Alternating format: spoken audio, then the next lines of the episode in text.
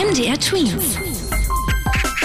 Dein 90 Sekunden Corona-Update. Die Schulen sollen nach den Sommerferien wieder regulär öffnen. Das, was sich viele Verbände, Schüler und Politiker gewünscht haben. Darauf haben sich gestern also die Regierungschefs der Bundesländer und die Bundeskanzlerin Angela Merkel verständigt.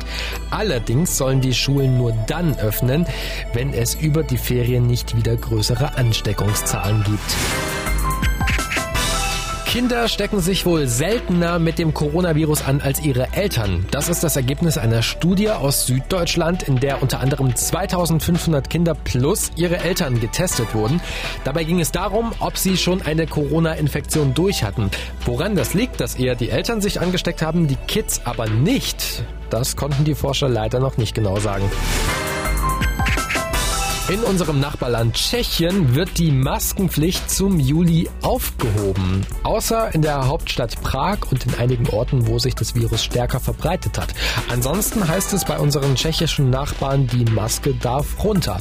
Tschechien war auch eins der ersten Länder in Europa, das die Maskenpflicht eingeführt hatte. MDR Twins.